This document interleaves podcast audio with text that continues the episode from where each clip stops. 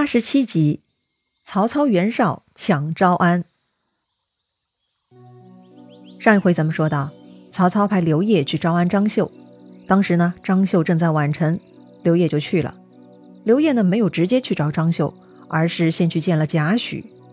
刘烨呢，我们之前都介绍过哈，是个有头脑的人，他很清楚，要搞定张绣呢，就得先搞定贾诩，所以刘烨先跟贾诩打招呼哈，说明了来意。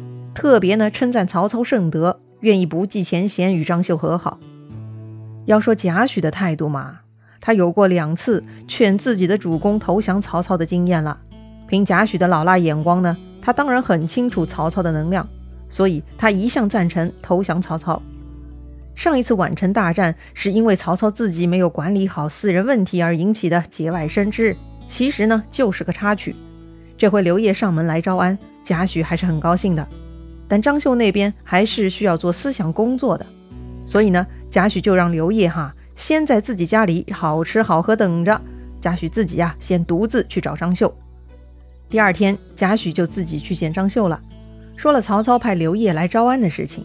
两个人正在商量的时候呢，突然外面来报说袁绍也派使者来了，于是张绣就接见了袁绍的使者。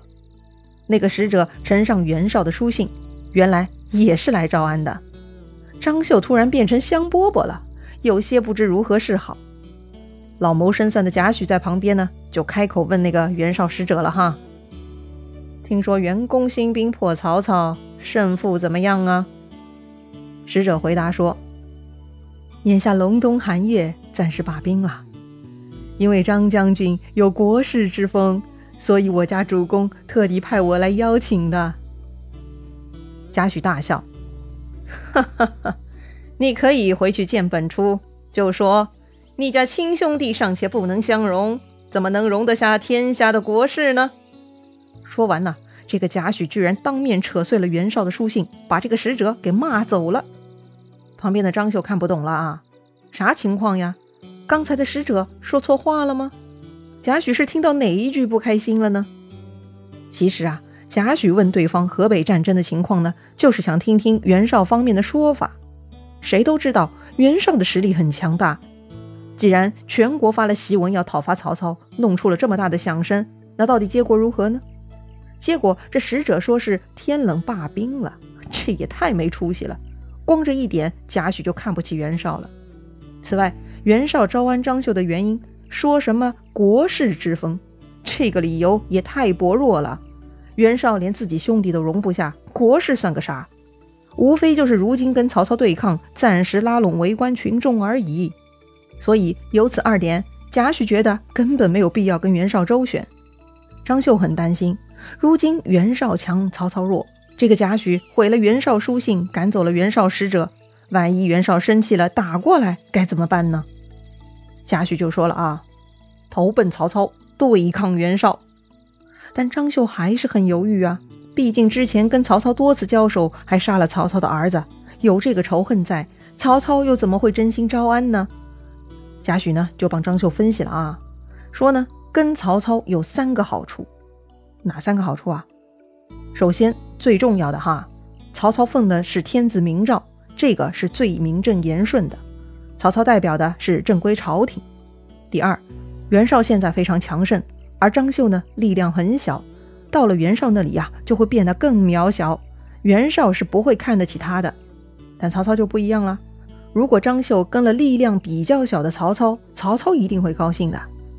第三，曹操呢有称王称霸的大志向，一定心胸宽阔，私人仇怨呢也一定能放下来的。总结而言，曹操是可以跟的。要说贾诩哈，一向老谋深算，眼光独到。张绣呢还是很相信他的，所以张绣就采纳了贾诩的意见，请刘烨出来相见了。刘烨呢又对张绣狠狠地夸赞了一番曹操的圣德，特别说明哈，曹操早就放下仇恨啦。如果曹操还记仇，又怎么会专门派人来结交张绣呢？张绣听刘烨这么说，也很高兴，于是就跟贾诩一起去许都投降了。这一天呢，张绣到达许都曹操府上，远远的就拜在台阶之下。表示臣服，曹操很高兴，这回不用再动用一兵一卒就搞定这个小愤青了，还是很好的。所以曹操很亲切地上前将张绣扶起来，拉着张绣的手，很亲切地说：“来了就好啊，过去的小过失不要放在心上了。”接着呢，就封了张绣为扬武将军，封贾诩为执金御史。搞定了张绣以后呢，曹操就让张绣给刘表写信，要招安刘表。贾诩呢，就给曹操提方案了，说呀：“刘景升喜欢结交名流。”所以必须得派一位名士去说服他，他才会投降的。曹操就问荀攸：“哈，派谁去好呢？”荀攸呢推荐了孔融。确实，孔融也算得上是名士了哈。但是孔融不想趟这个浑水，他推荐了一个号称比他孔融才华还要高十倍的人，叫做祢衡。弥呢就是弥补的弥，把这个工字旁换成士字旁哈。衡呢是平衡的衡。字正平，这一年呐，祢衡二十四岁。孔融是特别赞赏他，还特地写了一封长长的推荐信，上表呈给了天子。这封表书有两百多个字，古文呢字字精炼。这两百多个字啊，其实就是洋洋洒洒的一大堆呀，全部呢都是夸这个祢衡的，把这个祢衡啊夸的是天上有人间无。实在呢是这个孔融太喜欢祢衡了。特别呢提到，只要是这个祢衡看过的东西啊，他都能直接诵读；只要是他听过的话呢，就能直接记在心里，几乎啊就是像复读机一样的神奇呀。作为神童的孔融呢，当然是喜欢的不要不要的了。皇帝看了孔融夸张的表奏呢，就交给曹操处理了。反正呢，皇帝也没有啥人事任命权，人才不人才的，跟皇帝也没啥关系。曹操呢，觉得孔融言辞夸张。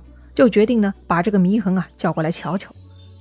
祢衡来了，曹操故意让他站着回话，祢衡心里就不爽了。于是这个祢衡就仰天长叹：“天地虽大，可惜呀，没有一个人才呀。”曹操就说了：“我手下的几十个人都是当世英雄，你怎么说没有人才呢？”祢衡很不屑哈，他说：“愿闻其详。”曹操就说了：“荀彧、荀攸、郭嘉、陈馀，都是深谋远虑的良臣，就算是萧何、陈平，也不如他们。张辽、许褚、李典、乐进，都是勇不可当，曾彭、马武也比不上他们。而吕虔、满宠担任从事。”于禁、徐晃担任先锋，夏侯惇天下奇才，曹子孝世间福将，你怎么说没有人才呢？这曹操提到的萧何、陈平，是西汉开国功臣中有名的智谋之士了。曾彭、马武呢，又是东汉开国功臣中的勇猛武将。曹操认为自己手下的文武人才是堪比汉朝的开国元勋，那都是极高的评价呀。但是祢衡并不买账。曹公所言差矣，这些人的老底儿我可都知道。荀彧嘛，也就是吊丧探病，当个跑腿儿；荀攸嘛，可以去看守坟墓；陈馀就是个门卫货色；郭嘉嘛，也就是个说辞念赋、夸夸其谈的；张辽可以派去做击鼓鸣金；许褚。可以去牧牛放马，乐进的水平也就是个读壮志的事业。李典那更是个跑腿送快递还差不多。吕虔可以派去磨刀铸剑，满宠可以当个管饭的厨子，于禁可以当筑墙的泥瓦匠，徐晃嘛也就是屠猪杀狗。夏侯惇瞎了眼，嗯，那就去当顽体将军吧。曹子孝嘛。就是要钱太守了，其余剩下的那都是衣架、饭囊、酒桶、肉袋儿。哇，这个祢衡啊，这张嘴也太损了吧！就算是你才华过人，不喜欢曹操和他的幕僚，但如此作践别人，那也太不会做人了吧？曹操听他把自己的人才说的一无是处，是非常生气呀，就问祢衡了。你有什么能耐？这个祢衡是很自负的。他说自己呀，天文地理无一不通，三教九流无所不晓。向上可以辅佐国君做尧舜那样的圣王，在下可以与孔子颜回之美德相配，怎么能跟凡夫俗子相提并论呢？当时张辽就在旁边。刚才这个祢衡还讽刺张辽说他只能当个击鼓鸣金的小喽啰，所以呢，这个张辽是憋了一肚子火哈。此时看到祢衡如此狂妄无礼呢，这个张辽啊就想拔剑把他给砍了。但是曹操又开口了，他说呀：“我正好缺一个鼓励，就让祢衡来当差吧。”什么是鼓励啊？鼓励呢，其实就是负责在宴会活动上击鼓的小吏啊，是一个娱乐工作人员。曹操看祢衡如此张狂呢，就故意给他一份不入流的工作来恶心祢衡。但是祢衡没有推辞，他很坦然地接受了这份差事就走了。张辽想不通啊，问曹操：“这个人如此出言不逊，为什么不杀他？”曹操就说了啊：“这个人向来有虚名，大家都知道。如果我今天杀了他，天下人都会说我不能容人。”既然他这么自以为是，我就让他当鼓励。是啊，这个祢衡前面把曹操手下都说的十分不堪，这回呢，曹操就让祢衡亲自去感受一下所谓的人才去干底层业务所受的羞辱。这份羞辱呢，很快就来了。隔天呢，曹操就安排在沈台设宴，并且呢，让祢衡来打鼓助兴。祢衡是新来的鼓吏，所以呢。老鼓吏啊，特意来提醒祢衡，演奏击鼓是必须要穿新衣服的啊。